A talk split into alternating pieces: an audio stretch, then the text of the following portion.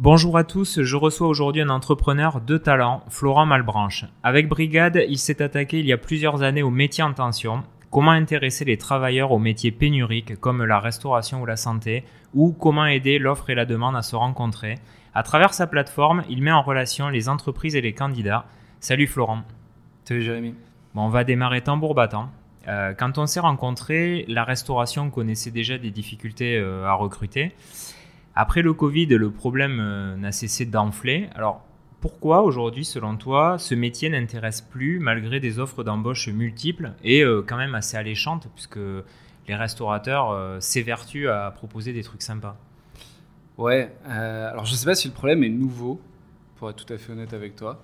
Je ne sais même pas s'il a enflé après le Covid. Je trouve que ça a plus été un révélateur. C'est qu'on a, mis a mis les caméras et le, le, faisceau de lumière sur le, sur le problème. Mais nous, quand on lance euh, Brigade en 2000, euh, fin 2015, début 2016, on a vu le problème, on sait qu'il est là. En fait, il y a un problème d'attractivité qui est criant.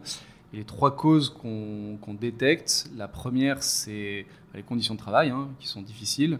Euh, avec des rythmes, enfin un rythme de travail qui est effréné, où tu mmh. travailles, surtout quand les gens, les autres ne travaillent pas, en fait, ce qui rend le métier d'autant plus compliqué. Le soir, les week-ends, les fêtes. Exactement. Mmh.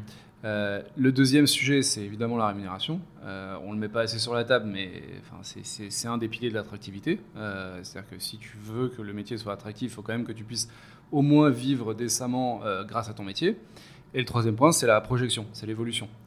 Comment je peux évoluer et, moi, je trouve que sur la restauration, c'est un souci. C'est-à-dire que c'est un, secteur où tu as les plus belles évolutions de, carrière et de réussite. Euh, euh tu as tellement d'exemples de grands chefs qui partent de rien et qui réussissent. Le problème, c'est qu'aujourd'hui, ça fait plus rêver et les gens ont du mal à lire, en fait, ont du mal à se projeter dans une carrière dans la restauration. Donc, ça, c'est trois éléments rémunération, conditions de travail et euh, projection qui sont de moins en moins réunis qui font que les gens se détournent, se détournent de ces métiers-là. Et malgré tous les programmes euh, télé qu'on voit justement du type Top Chef, etc., ça, ça redore pas justement le blason de la profession?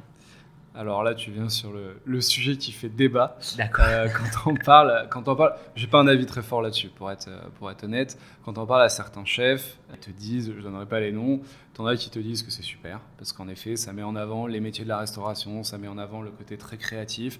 Bon, ça met en avant que la cuisine, hein, c'est un peu un problème, c'est-à-dire qu'il y a d'autres, il y a quand même d'autres métiers dans la restauration. Et euh, tu as, l'opinion complètement inverse qui est de dire, en fait, ça donne une image un peu édulcorée en fait de ces métiers-là.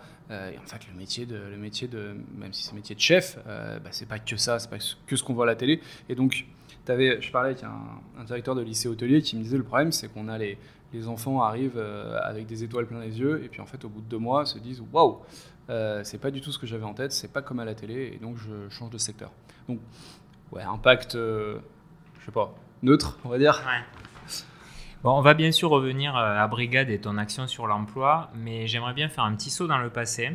Est-ce que tu peux nous raconter euh, l'enfant que tu étais? L'enfant que j'étais, faut demander, euh, faut demander à mes parents ça. tu, n'as aucun souvenir? Si, si, j'ai des souvenirs. J'ai toujours été hyper curieux, petit, touche à tout, donc extrêmement désagréable, je pense, pour mes parents, parce qu'avoir envie de comprendre un peu comment tout marche, arracher des câbles, euh, mettre des trucs dans les serrures, euh, mais, mais, avec l'envie de, bricoler, de, comprendre. Je dirais que c'est un premier point. Euh, très impatient, ça c'est un deuxième, donc toujours l'envie de faire un peu plus vite que les, que les autres. Et, et assez compétiteur, qui, qui, rejoint un peu le point 2. donc ouais, envie de, bien faire et si possible de se, se démarquer. Quoi. Tu te souviens de, ton parcours d'orientation? Est-ce que tu avais des rêves ou est-ce que tu savais déjà un petit peu vers quoi tu voulais aller? Ouais, c'est pas du tout ce que je fais aujourd'hui du coup. Euh, les... Bah, c'est là où en fait c'est bon, dur de s'orienter, euh, c'est extrêmement difficile de choisir. Moi, le, le premier, le, tout premier métier qui m'a fait rêver, c'était travailler en lien avec euh, les, les, océans, la mer, les poissons. Ah ouais. c'était sous l'eau. Donc tu vois, j'y suis pas tout à fait là. Non, pas vraiment. Euh, T'es sous l'eau en tant que chef d'entreprise, mais. c'est ça. J'ai deux, trois. Euh, j'ai développé du coup des, activités parallèles qui font que j'ai un lien quand même aujourd'hui avec ça, euh, assez fort. Mais donc ça, c'était ma première passion. Puis assez rapidement, je me rends compte que ça mène. Ouais, voilà, je sais pas, c'est quelque chose qui vient le remplacer. Je saurais pas dire pourquoi ni comment. Et donc, euh, donc là, je me suis mis en tête vers l'âge de 12-13 ans, un truc comme ça, euh, pilote de ligne. Je vais faire pilote de ligne. voilà, j'y suis toujours pas hein, non plus. J'ai eu la chance de pouvoir faire quelques cours de pilotage quand j'avais 15-16 ans. Et assez rapidement, je me rends compte que c'est sympa, mais j'ai pas, pas de là à en faire euh, mon métier et, toute ma vie. Et pourtant, je poursuis quand même, euh, je poursuis quand même là-dedans. Et, euh, et, donc derrière, je pars dans un cursus assez normal de. Enfin, je sais pas jusqu'où tu veux que je te raconte, mais je, peux ah, continuer comme ça jusqu'au bout. mais je pars dans un cursus en fait de, bah, de, classe prépa pour intégrer l'ENAC, hein, qui est la grande école pour devenir pilote de ligne. Et en fait, je me rends compte assez rapidement que je suis pas là pour les bonnes raisons, que les matières que j'étudie, je les trouve sympas, mais je me vois pas atterrir sur un métier qui va me parler. Et, euh, en fait, du fait d'avoir eu cette idée un peu en tête euh, pendant longtemps, je me suis pas trop questionné sur ce qu'il y avait autour. Et je me souviens, c'est un jour en tombant sur, il y avait un bouquin, enfin une espèce de magazine au fond de la salle de, classe, euh, où il y avait je sais pas, plein de formations en fait dedans. Et je me suis dit, mais ah ouais, en fait, il y a plein d'autres trucs qu'on peut faire, quoi. Il n'y a pas que, que une classe prépa. Et enfin, surtout pas qu'une classe prépa scientifique. Et donc j'ai changé. J'ai arrêté à la fin de ma première année et je suis parti en classe prépa euh, commerce. Et, c'est comme ça que je me suis retrouvé en école, en école de commerce plus tard, qui m'a pas trop plu. Et, et, puis on en reparlera, je pense, après, mais c'est comme ça que je découvre l'entrepreneuriat et que je me dis, ah bah en fait, ça, ça me plaît et, j'ai envie de pousser là-dedans. Alors avant l'entrepreneuriat, justement, tu vas faire un passage chez Accenture. Est-ce que créer ton entreprise était une évidence ou est-ce que finalement c'est rentrer dans le monde de l'entreprise qui t'a donné envie de, on va dire, d'être plus proactif? En fait, je me suis pas écouté, je pense. Si tu reprends un peu mon parcours, en fait, quelqu'un qui le regarde froidement de l'extérieur va se demander ce que j'ai fait. Euh, moi, ça me paraissait très logique parce que j'ai la tête dedans, donc euh, tu, tu réfléchis pas spécialement. Mais à 15-16 ans, je bricolais. C'était les débuts. Euh, d'Internet, euh, peut-être pas, mais attends, en quelle année on était? Je sais plus, 2003, 2003 tu vois, 2002, 2003. Et on bricolait pas mal de trucs sur Internet, on montait des petits sites avec un, avec un pote, et en fait, on avait ce truc de créer, tu vois, je parlais de curiosité, et on créait des petits sites Internet, on, bricolait avec des, les, codes à l'opace, là, donc on se faisait des petits revenus à l'époque euh, avec ça. Ah ouais, on avait 15, 16 ans, et, on bricolait là-dessus. En fait, il y avait déjà une forme d'entrepreneuriat derrière ça. On crée des choses, on crée, on crée de la valeur en fait euh, en faisant ça, mais pour nous, c'était un moyen de se payer euh, nos instruments de musique pour notre groupe de musique à l'époque. Donc euh, voilà.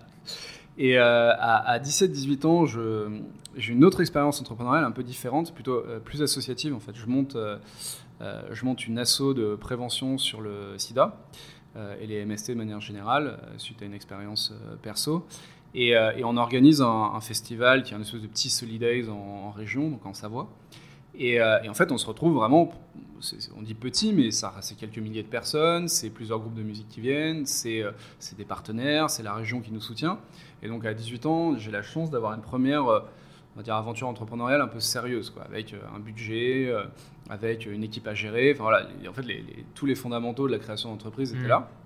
Et puis derrière, comme je disais, en fait, j'ai en parallèle, j'avais mon cursus euh, scolaire euh, et je me suis, j'ai pas fait le lien entre les deux en fait. Et c'est en me retrouvant, euh, en effet, donc je rentre en école. J'avoue, je découvre un monde qui est pas trop le mien. Je suis pas hyper à l'aise. J'ai pas l'impression d'apprendre grand chose. Et si tu reprends ce truc, moi, j'ai besoin en fait de découvrir des choses nouvelles en permanence. Et, et donc se pose la question de partir dans un une filière apprentissage. Donc mon école propose, euh, qui, était les, qui est l'EDEC, propose ça. Donc je me retrouve en apprentissage, euh, en effet dans un cabinet de conseil chez Accenture. Violent. Euh, et là, je ne vais pas dire de mal d'Accenture parce qu'on en a besoin et c'est un métier, c'est un métier utile. Mais moi, je suis mais complètement à côté de ce qui me plaît. Et, c'est vrai que je passe un an un, un peu compliqué, on va dire. C'est pas l'impression de servir à grand chose, j'ai pas l'impression d'apprendre, ce qui est pour moi le plus gros euh, problème. Et, euh, et, surtout, je me dis, euh, waouh, si c'est ça toute ma vie, ça va être chaud, quoi. Hmm. Donc il faut qu'on trouve autre chose. Et donc là, j'ai de la chance. on vient me, entre guillemets, on vient me chercher. Au bout d'un an, j'ai quelqu'un que j'avais rencontré dans un stage que j'avais fait avant, qui s'appelle Nicolas Rebout, qui est un super entrepreneur qui a monté d'autres projets depuis, m'appelle et me dit, je suis en train de bosser sur, je suis en train de bosser sur une première boîte. Euh, je ne sais pas si tu te souviens de moi, euh, mais j'ai en tête que tu es passionné de photos et que tu es plutôt bricoleur. Et, en fait, mon, associé, qui s'appelle Florent d'ailleurs, s'en va. Euh, et je cherche quelqu'un pour le remplacer. Donc si ça t'intéresse, eh ben, je serais content, content qu'on avance ensemble. Et c'est comme ça que je quitte Accenture et que je mets va dire, un premier vrai pied dans l'entrepreneuriat professionnel. Ces boîtes, si je dis pas de bêtises, sont Printic et Mailleuse, c'est ça? Tout à fait. Donc deux concepts autour de la photo. Est-ce que la photo c'était une passion ou c'était une opportunité? La photo, c'est une passion. Bah, c'est d'ailleurs pour ça que Nico m'appelle à ce moment-là. je me souviens que tu étais passionné de photo. Donc la première boîte Mayos, en effet, c'était un, une galerie photo en ligne qui, euh, donc on a organisé un grand concours photo qui était le plus grand concours photo amateur euh, d'Europe et on sélectionnait les meilleures photos pour les vendre euh, imprimées, donc de la, de la déco, de la photo d'art en, déco et qu'on vendait en ligne et dans des, dans des galeries photo. Donc si t'es pas passionné par la photo, ça va être compliqué comme, comme projet. Donc oui, évidemment, il y a une passion pour la photo. Ça, c'est un premier projet qui marche ok, on va dire. Pas un grand succès, mais c'était une belle... si, c'est un grand succès au sens où c'est une belle découverte de l'entrepreneuriat. Euh, et que c'est pas un échec. En fait, ce qui est déjà mettre un pied dans ce mm. monde-là sans se planter, c'est en fait si, c'est un super succès.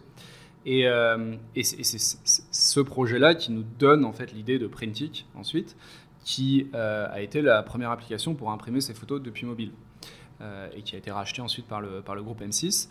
Et ça, ouais, voilà, tout, tout, tout, là, tu mets le pied dans l'entrepreneuriat. Puis le deuxième, la première boîte est super expérience, mais on reste un peu sur notre fin. Et la deuxième, en fait, on a eu la chance de vivre un cycle complet, donc euh, lancement, levée de fonds et euh, revente, enfin rachat, mmh. euh, en l'espace de, je sais plus, un an et demi, enfin moins de deux ans.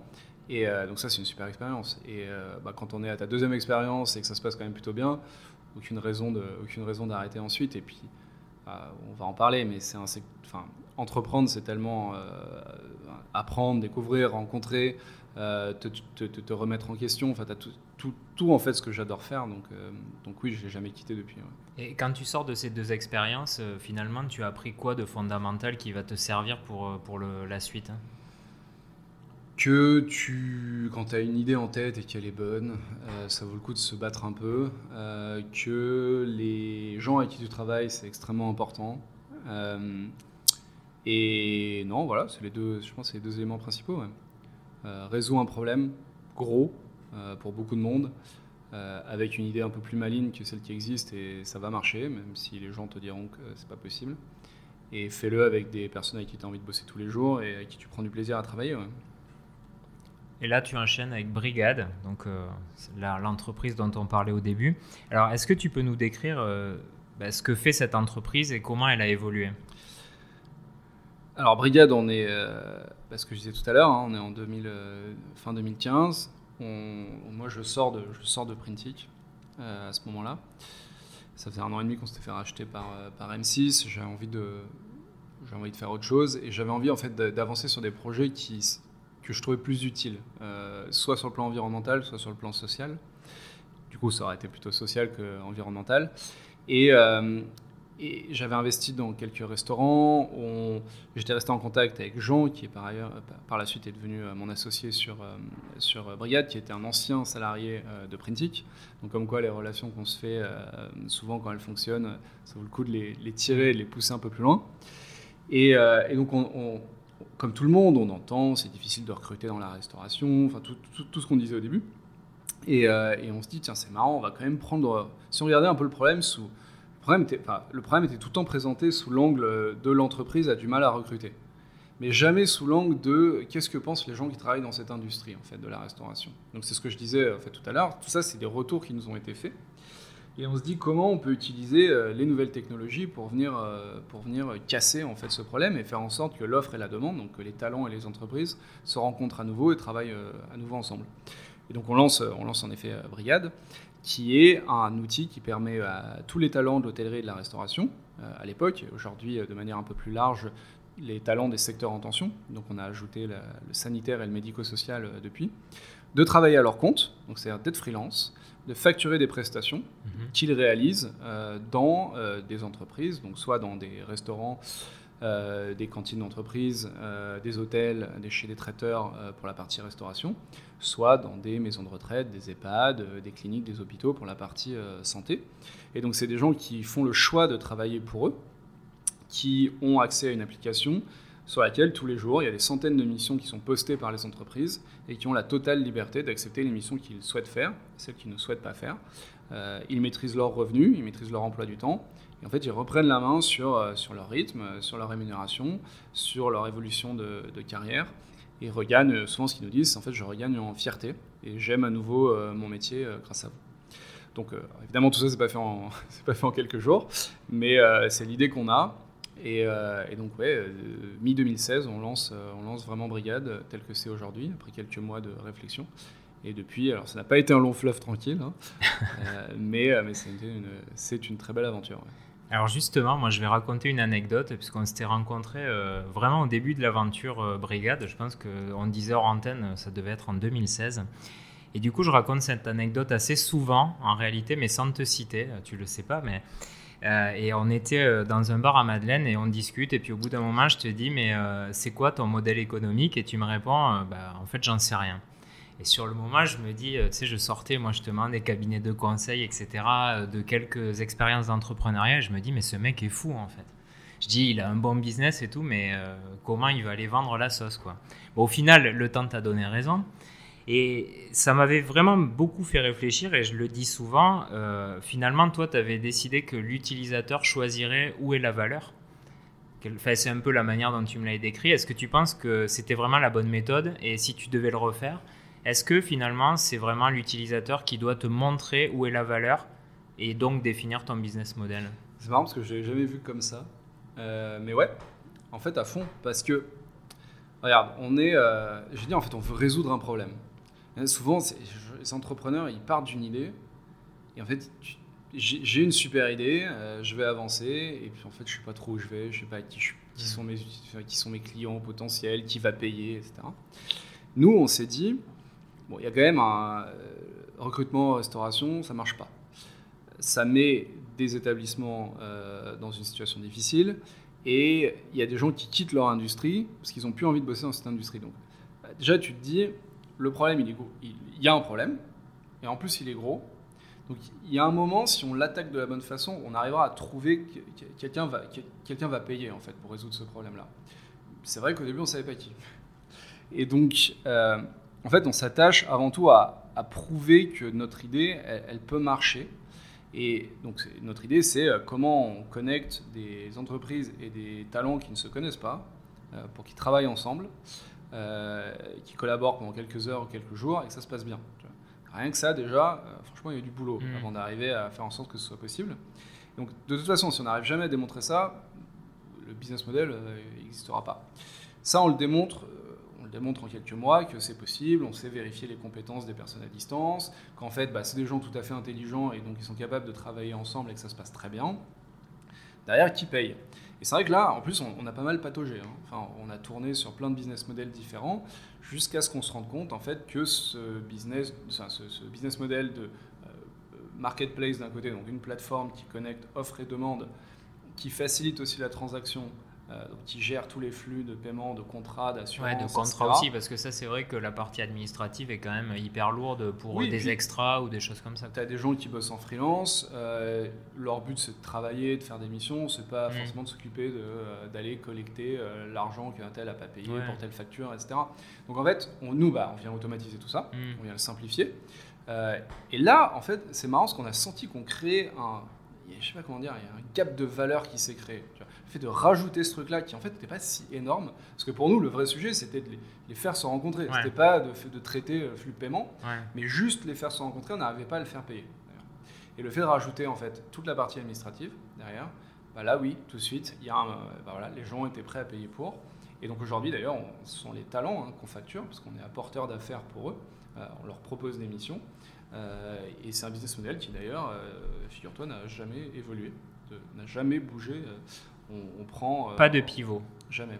Alors du coup, c'est peut-être euh, quelque part la recette pour pas avoir faire de pivot euh, par la suite, c'est de pas trop s'emballer au début finalement sur le business model et. Bah, à nouveau, en fait, ça a été hyper empirique. C'est vraiment, on a regardé ce qui, enfin, on a, on a résolu notre problème, on a regardé comment on pouvait y ajouter de la valeur pour être sûr que quelqu'un paye.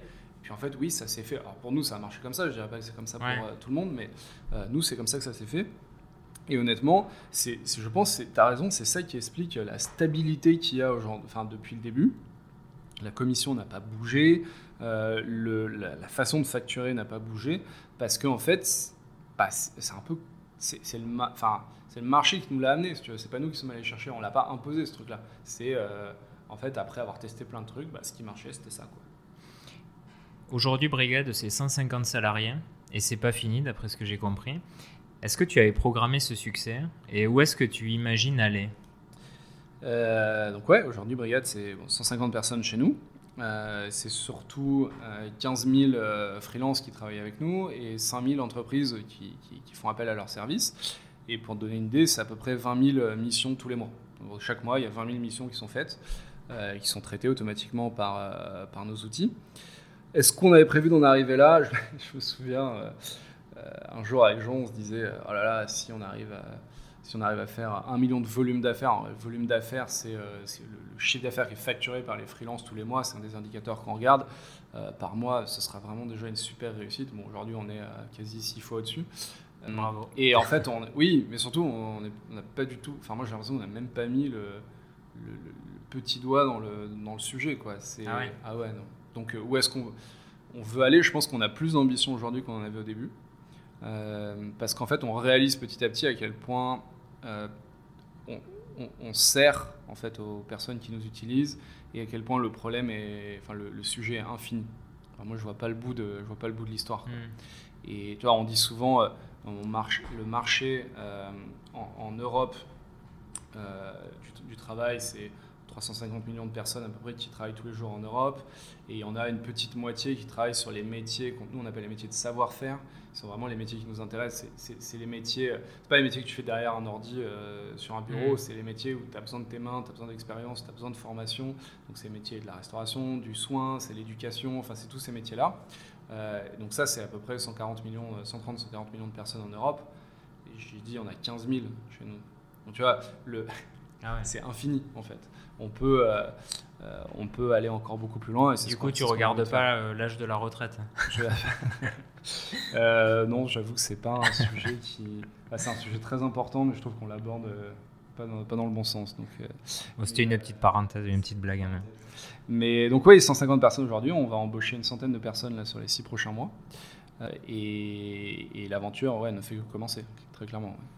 Qu'est-ce qui change justement entre euh, le début de l'aventure où euh, bon, tu as quelques collaborateurs, euh, sûrement en mode un peu plus participatif, et justement ce modèle plus scale-up où là tu es avec des centaines de personnes, ça va très vite, les collaborateurs rentrent vite, j'imagine que tu les connais pas tous. comment tu appréhendes ce quotidien justement? Figure-toi que pour l'instant, je connais les 150 prénoms. Euh, mais c'est pas facile. Parce que là, je, crois que je révise de temps en temps. Ils me font des, ils me font des challenges quand je les, quand je les croise, quand je les croise dans les couloirs. Qu'est-ce qui change? En fait, le but, c'est qu'il y ait de moins de choses possibles qui changent. Euh, on a une culture d'entreprise, on a une, on a une mission, on a des valeurs. Euh, et ça, ça ne doit pas bouger. Et ça doit faire en sorte que les personnes qui rentrent chez nous et qui restent avec nous, euh, il y a une forme d'alignement, enfin une compatibilité extrêmement forte. Et donc, donc même si tu les connais moins bien forcément que quand tu es 10, euh, bah, d'une certaine façon, il doit y avoir, euh, enfin moi je considère qu'il doit y avoir cette proximité, il y a un attachement à l'entreprise, à ce qu'elle fait, aux valeurs qu'elle met en avant. Ça, tu penses tous les jours euh, quand tu arrives dans la boîte en te disant j'ai envie de, de, toujours faire passer les mêmes valeurs, de marteler des, des messages? Alors Moi je considère que ça c'est mon métier en fait. D'accord. C'est là, mon, surtout, donc là on est dans une phase où on va beaucoup grossir. c'est, enfin, ce qui m'empêche de dormir, c'est de me dire on va faire rentrer des gens trop vite chez nous qui en fait seront, sont venus parce qu'ils euh, ont vu de la lumière et parce que c'est une boîte qui a levé des fonds et qui va bien et voilà, et qui en fait n'ont pas d'attachement à ce qu'on fait. Ça pour moi c'est catastrophique parce que ça veut dire que dans six mois, dans un an, ces gens vont partir. Pour moi, mon, enfin, mon, focus numéro un aujourd'hui, c'est de m'assurer qu'on garde cette culture d'entreprise. Ça veut pas dire qu'elle ne peut pas évoluer, hein, mais ça veut dire qu'on est à l'aise avec notre culture, notre culture d'entreprise et qu'elle elle est maîtrisée, elle est diffusée. Pour les jeunes qui nous écoutent et euh, qui se demandent finalement ce que fait euh, un chef d'entreprise à ton niveau, euh, est-ce que tu peux nous dire un peu comment se passent tes journées? Même si j'imagine qu'elles sont, très différentes. Oui, les journées, déjà, une journée est souvent pas très égale à, celle d'après. On va gérer. le rôle numéro un, c'est de donner une direction. En fait. Où est-ce qu'on va c'est quoi l'ambition. Après, c'est de coordonner. moi, j'ai un cercle proche de gens avec qui je travaille, j'ai comité de direction. Voilà, c'est de, ce qu'on a en tête, c'est évidemment de le discuter, de le co-construire avec ces gens-là. et puis après, tout ça va redescendre sur l'ensemble de, l'entreprise pour emmener tous les collaborateurs. Ça, on va dire, c'est un peu le rôle long terme. Derrière, après, bah, tu as tous les imprévus. Ça, y en a, tu le sais, il y en a plein. c'est infini. Et, euh, et, mine de rien, ça, ça, ça, mange euh, quand même une bonne partie de ton emploi du temps. Euh, moi, aujourd'hui, mon rôle, j'ai un rôle assez extérieur. j'ai un rôle assez quasiment politique, en fait. J'explique beaucoup, je vais beaucoup à la rencontre du gouvernement, des acteurs, des décideurs. Euh, pour expliquer ce qu'on fait, montrer que c'est bien, montrer que c'est une solution pour l'emploi. Ça, c'est une grosse partie de, une grosse partie de mon travail. Ouais, c'est ce qu'on appelle des affaires publiques. Mm. Enfin, euh, c'est, c'est, expliquer. C'est vraiment expliquer notre modèle, euh, expliquer notre impact, co-construire, écouter les retours, faire évoluer s'il y a des choses à faire évoluer chez nous. Donc, je suis un peu l'interface avec l'extérieur. j'ai la même chose sur la partie communication, en fait, avec la presse. J'ai la même chose avec les investisseurs. On bah, l'a dit, on l'a annoncé il n'y a pas longtemps on a fait une grosse levée de fonds, donc on reçoit des financements, donc on a une responsabilité vis-à-vis des investisseurs qui mettent de l'argent euh, chez nous. ça, pareil, c'est un, un, de mes rôles. Et après, euh, j'essaye de me définir une ou deux grandes priorités. Euh, et là, vu qu'on est dans une phase de croissance très forte, et notamment en termes de nombre de salariés chez nous, ma priorité, c'est la culture de l'entreprise. On idéalise beaucoup l'entrepreneuriat, je trouve. On en parle dans les médias souvent comme euh, des super-héros ou en tout cas des gens euh, vraiment qu'on met en avant. Et c'est vrai qu'on montre euh, seulement le côté fast, la reconnaissance, parfois l'argent. Si tu nous amènes dans les coulisses, toi, qu'est-ce que tu trouves vraiment difficile au quotidien? Qu'est-ce qui parfois te fait dire ah, peut-être qu'un jour je ferai autre chose ou parce que c'est vraiment un métier pas simple Alors je me dis pas trop ça, mais je dis pas que c'est pas difficile. Hein. moi, je trouve que justement, on idéalise beaucoup trop. Un petit peu, euh, tu me disais au début, là, les euh, Top Chef, etc. Euh, tu vois, ouais, tu, mets beaucoup de paillettes en fait sur, sur des métiers qui sont des métiers magnifiques. Hein, c'est pas ce que je dis. Mais forcément, c'est pas tout n'est pas facile et tout n'est pas tout beau, quoi. Donc, bah, c'est pareil sur l'entrepreneuriat. donc c'est vrai qu'on a fait, il y a, a 10-12 ans, quand j'ai mis les pieds dedans, tout le monde me disait pourquoi tu vas faire ça? C'est hyper, hyper dur, euh, euh, c'est pas bien vu. Enfin, bon voilà, aujourd'hui c'est devenu l'opposé absolu, c'est le mode de réussite euh, numéro un. Donc déjà on voit que c'est des modes, hein, c'est des tendances. Mm. c'est pas, c'est pas facile, c'est pas donné à tout le monde. Je compare souvent ça au sport de haut niveau, en fait. C'est, c'est hyper addictif, ça te prend beaucoup de ta vie quand même, faut pas l'oublier. C'est des moments extrêmement difficiles pour plein de raisons. Euh, mais c'est des phases de découragement euh, assez fortes. Euh, et, mais c'est aussi des hauts incroyables. Donc, donc c'est un peu les montagnes russes en permanence. Et moi, je trouve les moments où j'ai eu du mal, c'est quand il y a des, quand tu es dans la difficulté et que c'est vraiment pas de ta faute. Typiquement la période Covid, où tu as petit pour rien, ta boîte marchait très bien, tu te retrouves quasiment, euh, quasiment euh, les deux genoux au sol euh, à cause de quelque chose d'externe. Et c'est dur, enfin, ouais, c'est dur quoi. Et tout le monde, tous tes salariés te disent qu'est-ce qu'on fait. Et en fait, tu sais pas, tu sais, tu sais pas plus qu'eux quoi. Mm. Combien de temps ça va durer, bah, tu sais pas non plus. Et ça, ça je trouve, c'est les moments, voilà, quand tu as des, des, causes externes sur lesquelles tu n'as aucune emprise, qui sont pas du tout de ta faute. C'est-à-dire que c'était impossible à anticiper. C'est, ouais, ça c'est difficile. Mm. Ça, je trouve c'est difficile. Mais à part ça, non. Après, si t'aimes, euh, bah, faut aimer se, faut aimer se battre, faut aimer se réinventer, faut écouter, faut pas avoir peur de changer. Euh, et, c'est pour ça que c'est pas donné à tout le monde. Euh, et puis, il faut, faut un peu quand même un caractère. on est tous un peu, on est tous et toutes un peu spéciaux quand même. Enfin, il y a un truc de mm. Ouais, faut, faut, avoir envie de bousculer un peu ce qui est fait, quoi. Donc, euh, faut pas avoir peur de prendre quelques, quelques claques. C'est marrant parce que j'ai diffusé là il y a pas très longtemps un, un épisode avec Julien Petit, donc qui est lui un spécialiste du VC Game, et qui me disait euh, les mecs qui vont sur le VC Game, c'est l'équivalent des gars qui veulent jouer la Ligue des Champions au football. Quoi. Donc c'est marrant que tu parles du sport de haut niveau parce qu'il euh, avait vraiment ce discours-là. Quoi. Pour moi, c'est, enfin, le parallèle est évident. Hein. D'ailleurs, je suis pas, pas, pas, de moi, tout le monde le dit. C'est, ouais. c'est des niveaux d'adrénaline euh, qui sont hyper forts, mais c'est, c'est super dur en fait. Hmm. C'est super dur. Et physiquement, d'ailleurs, ça, ça, demande, ça demande beaucoup d'énergie. Ça, ça, fatigue.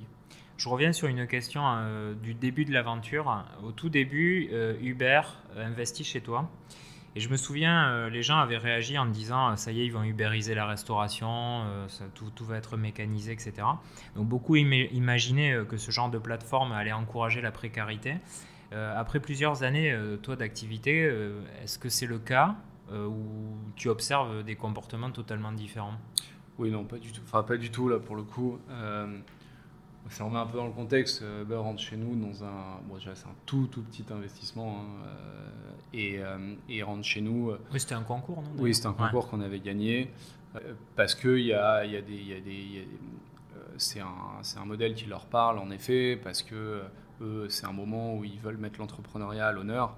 Et puis nous, c'est une reconnaissance, c'est un modèle de réussite, Uber. Donc, donc on est content de les avoir avec nous à ce moment-là. Bon, ça par ailleurs, ça s'est arrêté là. quand on a, enfin, en construisant Brigade, euh, on, toujours, euh, on a toujours eu à cœur de faire les choses bien. Ce que je dis tout le temps, faire les choses bien, ça veut dire que nos utilisateurs nous adorent. Euh, et, en fait, ce que je disais au début, c'est qu'ils gagnent mieux leur vie, qu'ils soient plus libres et qu'ils aient plus de reconnaissance. Bon, bah voilà, on est. Aujourd'hui, c'est des choses qu'on mesure, sur lesquelles on est capable de partager des chiffres. Et oui, on sait que notre impact est extrêmement positif. On a été euh, le député euh, Mounir Majoubi qui a sorti un classement des plateformes euh, les plus vertueuses. On est dans le top 10 en France, devant beaucoup de gros acteurs très connus. On est devenu entreprise à mission au sens de la loi Pacte en, 2020. donc on est une entreprise à mission, donc on est contrôlé en fait sur notre impact social. Et, c'est quelque chose dont on est très fier. Et, tout ce qu'on fait, en fait, cette mission d'ailleurs, je n'ai même pas donné, mais c'est valoriser le travail et le rendre accessible à tous. Euh, et en fait, tout ce qu'on fait, toutes les décisions qu'on prend, que ce soit des décisions euh, business, des décisions produits, euh, de nouvelles fonctionnalités dans l'application, elles sont scannées un peu sous le prisme de cette mission. Donc non, c'est un sujet... en fait, ça, m'énerve qu'on associe plateforme et indépendant à précarité, parce que c'est pas vrai. c'est une construction d'ailleurs purement française. Euh, c'est très dommage. Euh, c'est des gens qui font le choix de travailler différemment, d'exercer leurs compétences euh, bah, à leur compte, de reprendre en main leur rythme de vie, de décider quand est-ce qu'ils vont travailler, de passer plus de temps avec leur famille, pour beaucoup, c'est aussi ça la, raison numéro une. Et d'ailleurs, une des conséquences, au-delà de la rémunération, au-delà du rythme qu'on voit, c'est que les gens se maintiennent dans l'industrie. On a 60% de nos utilisateurs qui nous disent, grâce à vous, je peux rester dans la restauration. Grâce à vous, je peux rester dans le soin et la santé alors que sans vous, j'aurais quitté l'industrie. Donc tu vois, l'impact, il est, euh, il est assez clair pour le ah, là-dessus. Justement, je voulais te poser la question, euh, si on parle un peu des, travailleurs hein, qui sont sur la plateforme, euh, parce qu'il y a beaucoup d'étudiants qui nous écoutent, est-ce que quand tu es étudiant, par exemple, tu peux t'inscrire sur la plateforme pour choper des extras ou des petits boulots? Parce que je trouve que c'est quand même intéressant, même si tu veux découvrir une profession et en même temps gagner un peu d'argent. Donc est-ce que tu as besoin de qualification ou est-ce que finalement n'importe qui peut s'inscrire et démarrer des petits jobs? Bah non, tu ne peux pas. Et, c'est un, un, des éléments aussi sur lesquels, euh, sur lesquels on ne lâchera pas, c'est qu'on est une plateforme de compétences. Euh, les professionnels qui sont inscrits chez nous sont des gens qui sont formés, sont, sont, sont des experts de leur métier en fait. Euh, et alors ça ne veut pas dire que tu peux pas être étudiant et pas expert, c'est pas ce que j'ai dit. Euh, mais on, te demande, enfin, tu vas devoir montrer de l'expérience sur un métier ou sur un autre, voire même un diplôme sur les métiers sur lesquels c'est, tu ne peux mm. pas être, être, soignant ou infirmier évidemment comme ça. Donc c'est des choses qui sont très contrôlées. chez nous et donc c'est important d'avoir des compétences. On est, on est une plateforme de compétences, donc euh, donc tu dois avoir de l'expérience sur le métier avant de pouvoir t'inscrire. Tu parlais là juste des soignants, euh, donc tu as lancé la branche en 2020. Est-ce que c'était une ambition ou c'était plutôt euh, opportuniste par rapport à ce qui s'est passé avec le Covid? Non, c'est bah, pareil, c'est quand on détecte le problème sur la restauration, on le détecte sur d'autres secteurs, y compris sur la santé, le, ce qu'on appelle sanitaire et médico-social plutôt. et on, on se dit qu'il faudra le faire un jour en effet, il y a une forme d'opportunisme, si j'aime pas le mot. Euh, euh, bah, au moment où la crise arrive, c'est sûr que c'est le bon moment pour le mm. faire. Voilà. Mais c'est quelque chose qu'on avait, c'est rigolo parce que je ressortais la première présentation que j'ai faite de Brigade avec les investisseurs, donc en 2016, et il y avait déjà le secteur euh, sanitaire et médico-social dedans. Et ça a vraiment créé un impact quand tu l'as mis en place à cette période-là? Ça, alors ça a permis deux choses. Un, on a permis aux professionnels de la restauration, qui du coup n'avaient plus d'activité, d'aller travailler euh, dans le secteur euh, sanitaire en cuisine, hein, mais qui demandait quelques petites formations supplémentaires qu'on a enfin, qu'on a facilité, qu'on a pris, pris à, notre, charge, pour que des, typiquement des cuisiniers qui travaillaient dans la, dans la restauration traditionnelle puissent aller, travailler dans des EHPAD, dans des maisons de retraite. Donc ça, c'était le premier impact. Le deuxième impact, c'est évidemment sur les métiers de soignants à proprement dit. Bah, ces personnes ont pu, comme les personnes dans la restauration, travailler à leur compte, gagner en liberté, mieux gagner leur vie donc ça, c'est une activité qui se développe euh, extrêmement fort depuis.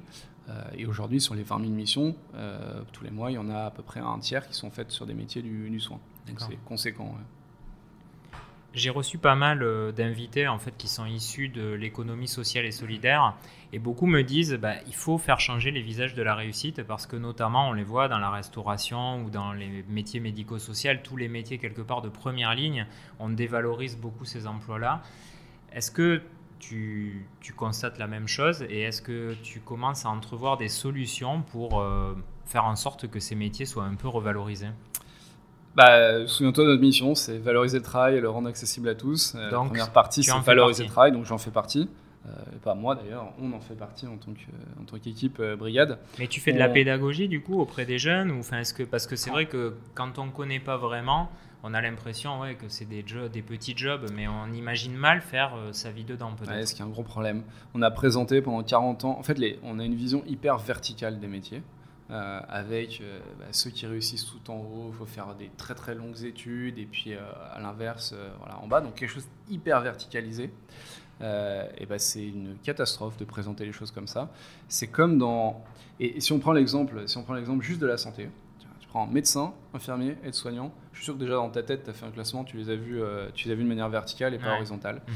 Bah, dis-toi, c'est comme une équipe de foot, en fait. Euh, une équipe de foot, il y a besoin de tout le monde sur le terrain, sinon l'équipe, elle ne tourne pas.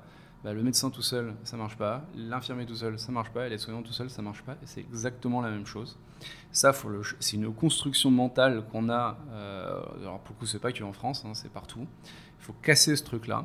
Il faut arrêter de dire que ces métiers, euh, pour certains, ne sont pas qualifiés. Comment tu veux donner envie aux gens de s'engager dans un métier si tu n'arrêtes pas de dire c'est pas un métier qualifié? Mais personne ne voudra aller faire ce métier-là. Il faut arrêter euh, de mal payer les gens qui font ces métiers-là.